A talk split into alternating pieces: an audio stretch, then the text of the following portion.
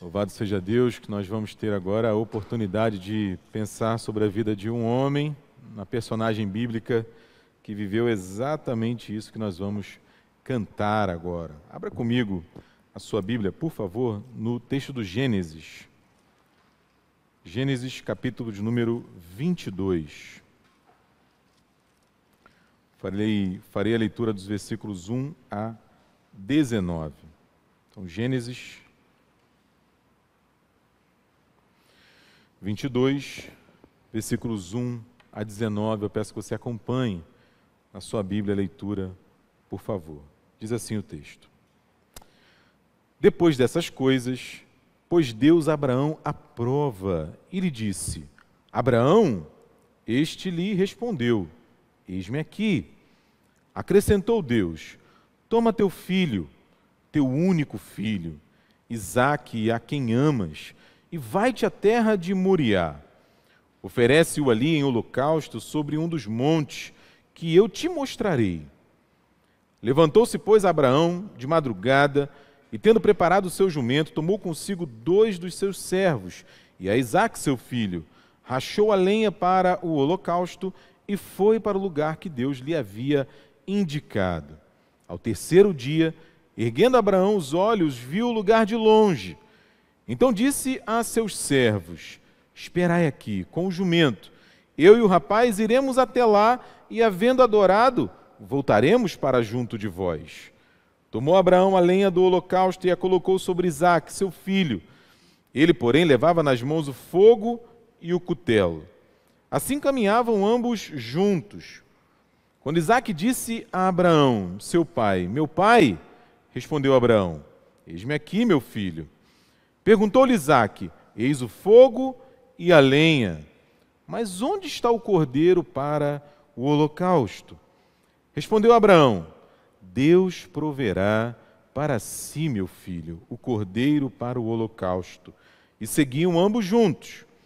Chegaram ao lugar que Deus lhe havia designado. Ali edificou Abraão um altar, sobre ele dispôs a lenha, amarrou Isaque, seu filho, e deitou no altar em cima da lenha. E estendendo a mão, tomou o cutelo para imolar o filho. Mas do céu lhe bradou o anjo do Senhor: Abraão, Abraão! Ele respondeu: Eis-me aqui. Então lhe disse: Não estendas a mão sobre o rapaz, nada lhe faças, pois agora sei que temes a Deus, porquanto não me negaste o filho, o teu único filho. Tendo Abraão erguido os olhos, viu atrás de si um carneiro preso pelos chifres, entre os arbustos. Tomou Abraão o carneiro e ofereceu em holocausto, em lugar de seu filho. E pôs Abraão por nome àquele lugar: O Senhor proverá. Daí dizer-se até o dia de hoje: No monte do Senhor se proverá. Então do céu bradou pela segunda vez o anjo do Senhor a Abraão e disse: Jurei por mim mesmo, diz o Senhor, porquanto fizeste isso e não me negaste o teu único filho, que deveras te abençoarei e certamente multiplicarei a tua descendência como as estrelas dos céus e como a areia na praia do mar. A tua descendência possuirá a cidade dos seus inimigos. Nela serão benditas todas as nações da terra, porquanto obedeceste à minha voz. Então voltou Abraão aos seus servos e juntos foram para Berseba, onde fixou residência. Feche seus olhos, vamos falar com Deus mais uma vez. Obrigado, Senhor, por tudo que tens permitido que nós desfrutemos até aqui. E agora, Pai, fala ao nosso coração através da tua palavra. Em nome de Jesus. Amém. Nós estamos no tempo da quaresma. Hoje é o segundo domingo na quaresma e você sabe que é um tempo que precede a Páscoa, precede a paixão de Cristo, precede a morte de Jesus e a sua ressurreição. E, historicamente, é um tempo em que a gente se coloca diante do Senhor de forma inteira. A igreja é chamada ao arrependimento, à confissão de pecados, a um exame de vida a avaliar como está a sua caminhada diante do Senhor, exatamente para se preparar para a Páscoa, exatamente para se preparar para aquele momento em que vamos lembrar da morte e da ressurreição de Jesus. E as perguntas, elas chegam ao nosso coração, ou pelo menos devem chegar, deveriam chegar. Como que eu e você chegaremos ali até a Páscoa? É? Qual é o tipo do nosso compromisso de fé, de caminhada com o Senhor? Na verdade, em que está baseada a nossa esperança em Deus? E esse é um dos textos em que a gente pode fazer esse tipo de reflexão à luz da palavra de Deus. Ele é um dos textos propostos pelo calendário litúrgico para esse domingo, para o domingo de hoje, e você reparou que é um texto famoso. Certamente você já conhece essa história, quando Deus chama Abraão a sacrificar o seu filho, como a gente viu tantas vezes no texto, o seu único filho. Através dele, da experiência de Abraão, da experiência de Isaac, nós somos chamados a responder a Deus sobre a nossa própria fé sobre a nossa própria comunhão com Deus, e não apenas isso. É um texto que nos ensina tanto os desafios que andar com Deus nos traz, como a bênção de sermos obedientes, de confiarmos no Senhor e na Sua palavra. Perceba que a gente está aí no capítulo 22. Nesse momento, nessa altura da história, Abraão já tem uma caminhada longa com Deus, uma caminhada que vai começar com a história dele ali no capítulo 11 do Gênesis. Você pode dar uma olhada depois, se você ainda não viu esse texto, e que surge ali no seu esplendor no capítulo 12 quando Deus o chama, ou seja, dez capítulos antes desse capítulo em que nós estamos aqui. Deus dá uma palavra para Abraão e Abraão obedece. Abraão começa a sua caminhada ali obedecendo a Deus. Só que ele vai ter alguns percalços pelo caminho. Já no capítulo 12, a gente já encontra isso, e a gente vai ver isso ao longo dos capítulos seguintes: mentira, dissimulação, guerras, sofrimento. Abraão e sua esposa decidem ali dar uma ajuda a Deus e as suas promessas através de Agar e seu filho Ismael. E interessante, Deus mantém a sua bênção sobre Abraão e primeiro sobre Sarai, depois sobre Sara. Deus promete um filho a Abraão já na sua velhice, algo que era impossível. Um verdadeiro milagre, uma promessa aos olhos dos homens, aos olhos dos seres humanos, tão ridícula, tão improvável, que o texto bíblico vai dizer que Sara, ao ouvir essa promessa, ri. Ri Gênesis capítulo 18, versículo 2. O texto bíblico fala que Sara ri, aquele riso de deboche, aquele riso fala, pô, pelo amor de Deus, não é, não é possível isso acontecer. O texto continua, Deus faz uma aliança com Abraão, literalmente corta uma aliança com Abraão, renovando as suas promessas, estabelece inclusive uma aliança, uma aliança visível, que é a aliança da circuncisão, mais uma vez renovando a sua promessa para Abraão, confirmando a sua palavra àquele homem. E aí pode-se dizer que nesse capítulo 22 nós temos assim o clímax dessa relação. É? O clímax dessa relação entre Deus e Abraão. Porque, se olharmos de outra perspectiva, não apenas Abraão é posto à prova aqui, e é o que o texto fala logo no versículo 1. Não é? As promessas de Deus a Abraão, para Abraão, também são colocadas à prova. Não é? Porque, como assim? Colocar o meu filho, o filho da promessa, como o Senhor mesmo disse, o meu único filho, para sacrifício, deve ter passado pela cabeça de Abraão. E agora? Será que Deus vai continuar a cumprir? Será que isso vai dar certo? Será que vai ser dessa maneira? Devo confiar ou não devo confiar? Confiar. Então, o que a gente vai encontrar nesse texto, entre várias lições, é que, se por um lado a gente tem um chamado exigente de Deus, um chamado sacrificial de Deus, que, na verdade, o é para todos nós, não é? um chamado exigente para mim e para você também, para caminharmos com Deus. Por outro lado, nós vemos uma obediência radical de Abraão. Uma obediência radical, literalmente, porque vai na raiz da vontade de Deus. E aí eu já vou dar aqui um spoiler para você. Né? Já vou aqui para o final do sermão. Depois eu volto. Né? Aí depois eu vou para o final de novo. Porque isso que Deus fala com Abraão não foi nada diferente do que o próprio Deus viveu. Isso que Isaac vive não foi nada diferente, exceto num ponto singular, daquilo que Jesus viveu. Porque o que Deus dá a Jesus é uma missão exigente. Uma missão exigente, profunda, que Jesus responde de forma radical. O texto bíblico vai dizer, a gente vai ver daqui a pouco, obediente até a morte e morte de cruz. Deus não pede para Abraão nada que ele mesmo não tenha vivido. Deus não pede para Jesus algo que ele mesmo não compreenda, não saiba o que é, mas já já a gente volta nesse assunto.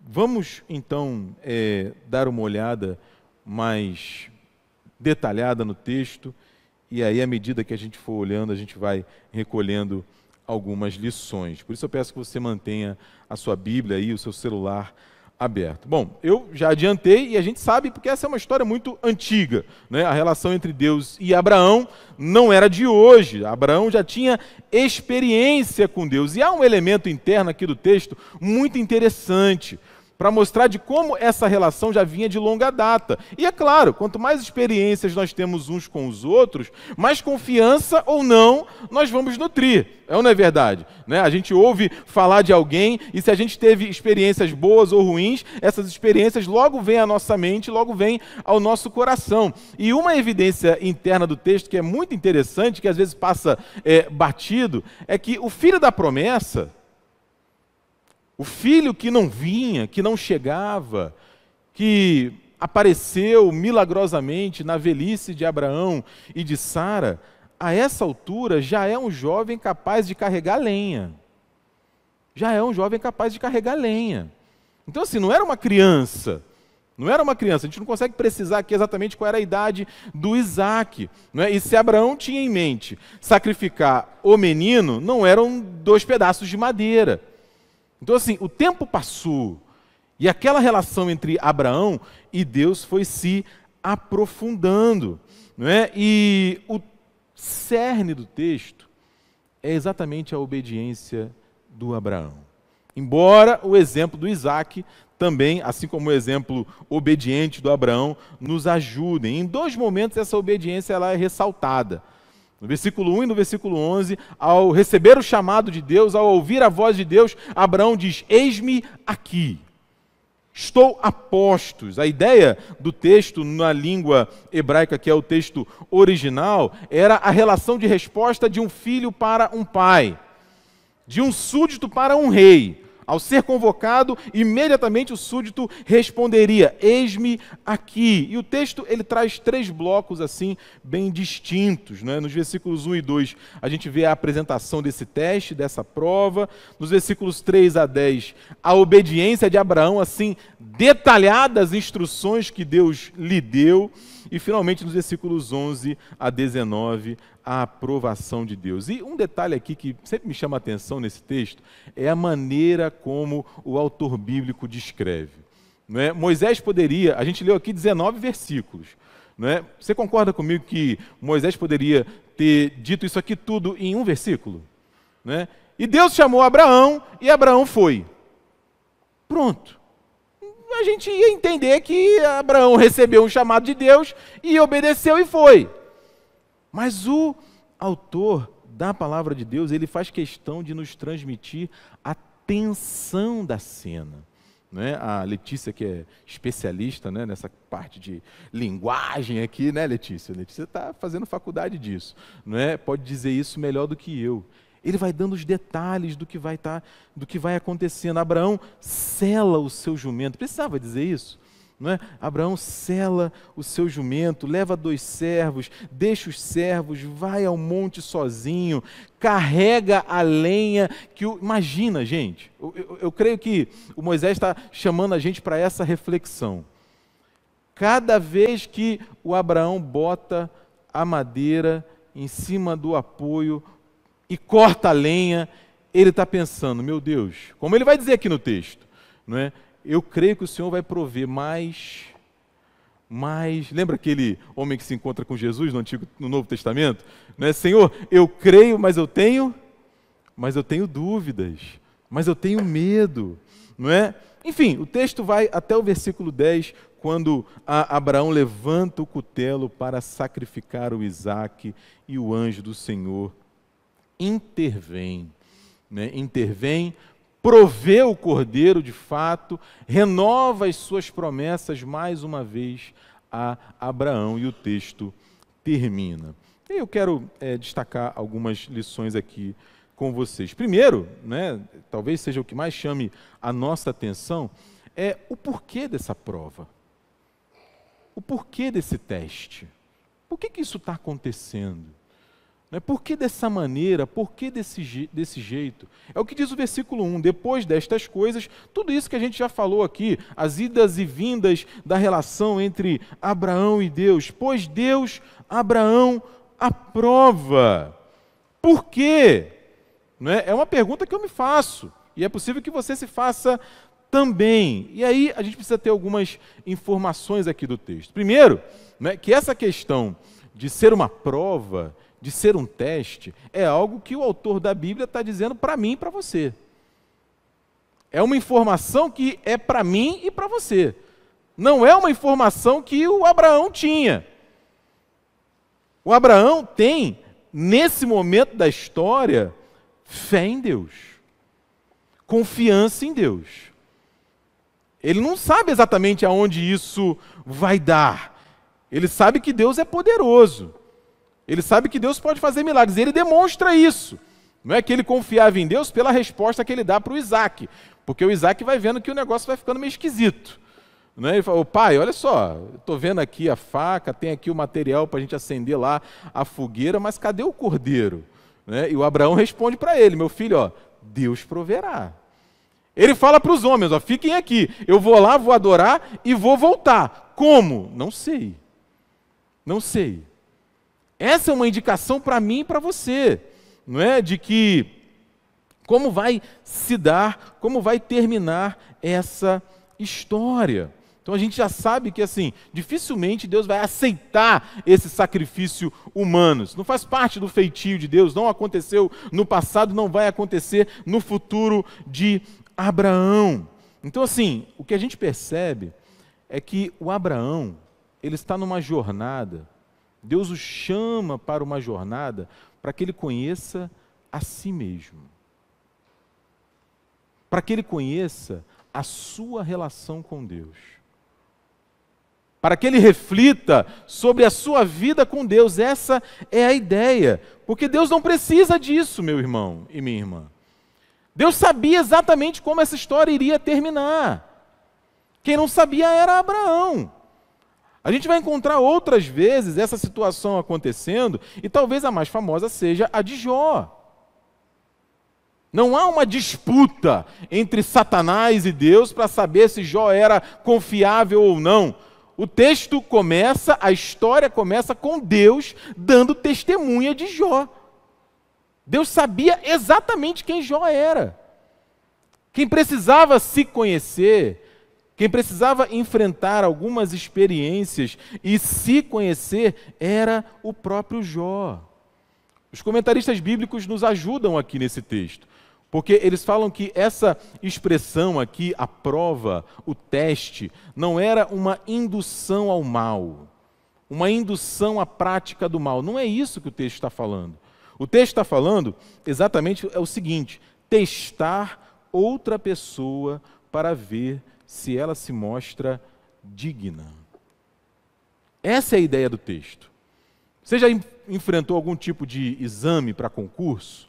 alguma prova que você precisa fazer e que às vezes tem várias etapas até você ser admitido para aquilo que você busca. Né? De repente você tem o desejo de ser juiz federal. Não é? Você acordou de manhã e quer ser juiz federal. Aí você bate lá na porta de judiciário e perde a sua carteirinha? É assim que funciona? Gente, eu acordei agora, quero ser juiz. Me dá minha carteirinha aí. É desse jeito? Não é. Você tem uma série, sabe, Anderson, eu já pensei de comprar uma faixa preta de jiu-jitsu pela internet, né? Eles vendem para qualquer um, não vendem? Vendem, né? Se eu entrar lá no site comprar uma, no site da Atama e comprar uma faixa preta, eles vão vai chegar na minha casa. Isso quer dizer que eu sou faixa preta de jiu-jitsu? É disso que o texto está falando. De provar Abraão a fim de ele mostrar-se digno. E você deve estar se perguntando, Diego, o que, que isso tem a ver comigo? O que, que isso tem a ver com a gente hoje? O Tiago vai dizer assim, Tiago capítulo 1, versículo 12. Bem-aventurado o homem que suporta com perseverança a provação, porque depois de ter sido aprovado, receberá a coroa da vida a qual o Senhor prometeu aos que o amam. Bem-aventurado, mais do que feliz, é aquele que suporta a provação. Veja, Abraão, ele é conhecido como o pai da fé. Não é porque Deus achou ele bonito e falou: "Ah, ele vai ser conhecido como o pai da fé". Ele é conhecido como o pai da fé pelas experiências que ele teve com Deus pelas provas que ele enfrentou e que, pela graça de Deus, apesar das suas fraquezas, ele as superou. Porque a palavra de Deus vai dizer para a gente isso de Gênesis a Apocalipse. Quem nos tenta para o mal é Satanás. Quem nos tenta para nos destruir é o diabo, é o inimigo das nossas almas. O próprio Senhor Jesus vai dizer isso mais de uma vez. Deus nos prova para nos fortalecer. Deus nos prova para nos fazer crescer, para que a gente conheça a gente mesmo. E o máximo exemplo é o próprio Senhor Jesus, que foi provado, provado pelo próprio Satanás e venceu a provação pelo poder da palavra de Deus. Então eu preciso pensar hoje, se estou sendo provado, se há provas diante de mim, sejam elas da natureza que for, isso tem a ver com o cuidado de Deus com a minha vida. Isso tem a ver com a graça de Deus com a minha vida para que o meu relacionamento com Ele se aprofunde ainda mais. Mas não apenas isso nos chama atenção, chama a nossa atenção também essa obediência é, é, cega, nós poderíamos dizer, de Abraão e até mesmo de Isaac. É? Como eu já falei aqui, o Abraão não era perfeito, mas é bem verdade que na maior parte das vezes ele obedece. Na maior parte das vezes, Deus fala com Abraão e Abraão ouve e Abraão faz. A história dele começa exatamente assim: assim, é, Abraão sai daqui e vai para lá. Para lá aonde? Eu vou te falar, só vai. E Abraão faz o quê? Vai.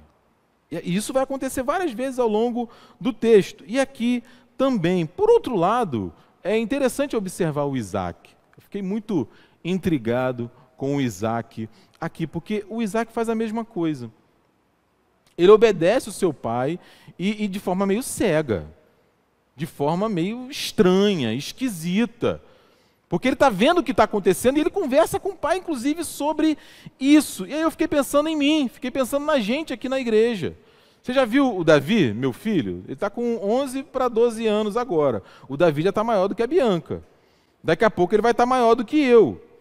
Né? E a gente acabou de lembrar aqui que o, o Isaac não era uma criança. Ele estava carregando lenha. E o Abraão era assim um, um atleta, um jovem ali com seus 20, 30 anos, no auge da forma física. Não, gente, o Abraão era o quê? Muito velho muito velho mesmo. Então a gente pode combinar, assim, o texto não está falando isso, é uma inferência, é uma percepção. Que se o Isaac quisesse, ele poderia resistir fisicamente ao pai? Poderia? Poderia. Como os nossos filhos mais velhos, conforme eles vão crescendo, eles podem resistir fisicamente a gente. Daqui a pouco o Davi vai ficar maior e mais forte do que eu, porque ele vai ficar maior e mais forte e eu vou ficar provavelmente mais gordo e mais velho. Né? Então, assim, vai ser muito fácil para ele fazer isso. Eu fiquei pensando, o, o Isaac não faz isso. Ele obedece o pai. Ele ouve o pai. E eu, eu, eu gosto de pensar que o Isaac viu a relação do pai dele com Deus. O absurdo. Não, peraí. É, é, meu pai já teve várias experiências com Deus. Meu pai continua a obedecer a Deus. Meu pai não é uma pessoa perfeita, mas ele confia em Deus e Deus responde ao meu pai. Então, eu vou obedecer meu pai. Eu vou obedecer meu pai. Eu me lembrei de uma história que eu ouvi há muitos anos atrás do reverendo Ricardo Agreste. O reverendo Ricardo Agreste é pastor ali em Campinas. Ele falou que uma vez o filho dele é, subiu no sofá e ficou maior do que ele. Criança, pequenininho, tamanho do Marco. E ficou maior do que ele no sofá. E aí virou para ele e falou: Pai, quando eu for grandão assim, eu não vou precisar mais te obedecer, né? E riu. E aí o reverendo Ricardo respondeu para ele: Meu filho, quando você for grandão assim, se você continuar a me amar, você vai me obedecer. Porque obediência não tem a ver com força, não tem a ver com imposição, tem a ver com amor. Abraão obedece a Deus porque aprendeu a amar a Deus. Isaac obedece a Abraão porque aprendeu a amar o seu pai.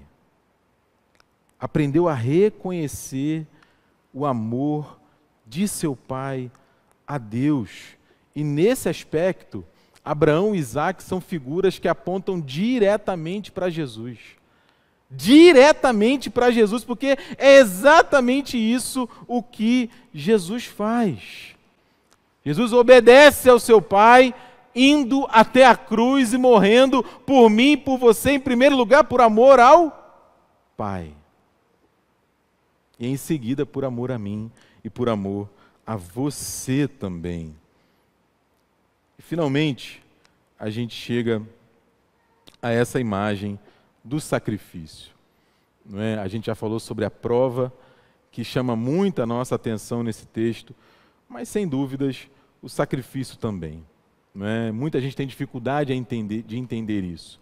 Primeira vez que eu li esse texto, eu falei, gente, não, não existe isso. Como é que Deus vai exigir de mim o meu próprio filho? E aí, por um lado, a gente precisa se lembrar, não é? A Bíblia fala e a gente fala isso em outras circunstâncias e de outras maneiras, não é? Que tudo que nós temos vem de quem? Vem de? Vem de Deus. A Bíblia fala que em relação à vida, é Ele quem dá e é Ele quem tira. A gente sabe e repete isso, particularmente quando as coisas estão bem, não é?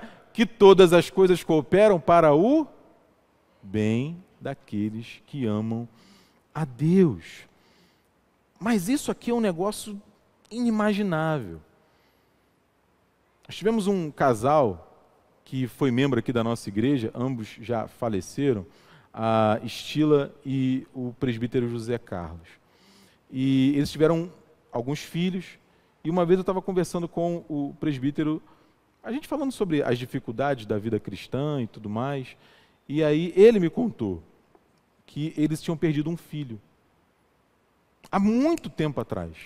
Por um acaso, o único filho que seguiu a carreira militar também, ele era almirante. Esse filho sofreu um acidente, um acidente fatal de carro, e faleceu. Assim, 30, 40 anos atrás. E ele dizia que até aquele dia ele e Estila choravam. Porque perdeu um filho, como que você concebe isso? É imensurável. A gente não sabe. Abraão não chegou a saber. Porque na última hora Deus interveio. Agora, Deus sabe o que é perder um filho. Deus sabe exatamente o que é perder o seu filho unigênito. É interessante porque João vai falar isso lá na frente. Não é? Jesus ele é o Cordeiro de Deus que tira o pecado do mundo. Mas, como eu falei agora há pouco, não é? ele se humilhou, obediente até a morte e morte de cruz. E a gente deve se perguntar: puxa, mas o que isso tem a ver comigo? Não é? Em primeiro lugar, muitas vezes Deus coloca circunstâncias na nossa vida que a gente não entende muito bem. A gente não entende é, o que está acontecendo, da onde veio, por que veio, por que comigo, por que agora, por que dessa maneira. E Deus coloca diante de nós o chamado para que a gente permaneça obediente. E a gente diz, mas Deus não faz sentido. E às vezes não faz mesmo. E o que a gente vai perceber na história bíblica é que isso vai acontecer muitas vezes. Imagine, como a gente falou, Deus falar para uma senhora de 90 anos: Minha filha, você vai engravidar. Sara deve ter respondido: Deus, isso não faz sentido. Moisés está vendo esse mar aqui na sua frente? É, estende essa madeira aí, esse cajado que está na tua mão. Faz sentido? Ô, Josué, é, canta e toca trombeta na frente desse muro aqui, que esse muro vai cair. Faz sentido? Ô Samuel, olha só, é, não, não é nenhum desses aí não. Está faltando um, não está nem aqui. Está cuidando das ovelhas. É magrinho, pequenininho, muito bonito, né? mas é ele. Não é esse grande, forte, habituado à guerra, não. Aliás, num dado momento do Evangelho, quando Jesus fala sobre a sua morte, o Pedro chama Jesus num canto e diz assim: é, Senhor, tem compaixão de ti. Morrer para quê? Isso não precisa te acontecer. Para que cruz? Para que morte? Para que humilhação? É, Jesus, não faz sentido. Não faz sentido. Porque obediência tem a ver com a gente ter fé naquilo que Deus prometeu que vai fazer por cada um de nós. O Paulo chega a dizer que Abraão creu contra a esperança. Esperando contra a esperança, creu. E é bem provável que diante de mim e diante de você esteja, nesse momento da história, uma grande provação, uma grande paciência, um grande sacrifício, sacrifício de tempo, sacrifício de paz, sacrifício de sentimento, uma exigência de obediência que não está fazendo muito sentido. Por isso que eu não posso perder de perspectiva a Páscoa. Eu não posso perder de perspectiva a morte e a ressurreição de Jesus. Porque Jesus perseverou na obediência, ainda que aqueles que o observassem não encontrassem muito sentido naquilo que ele estava fazendo. É possível imaginar o próprio Deus se entregando? E se entregando por mim e se entregando por você? Não fazia sentido, mas ele foi até o fim. E entre tantas histórias, essa história de Abraão e de Isaac nos ensina isso ainda hoje. O sacrifício, a obediência e a recompensa, porque é assim que o texto termina. É assim que o texto termina, falando de como Deus promete e cumpre, como Deus fala e faz. E quanto mais amadurecidos nós estivermos, e o amadurecimento só vem dessa experiência com Deus, melhor nós vamos saber discernir aquilo que Ele tem colocado diante de nós. Que seja assim na sua vida e que seja assim na minha vida também. Amém?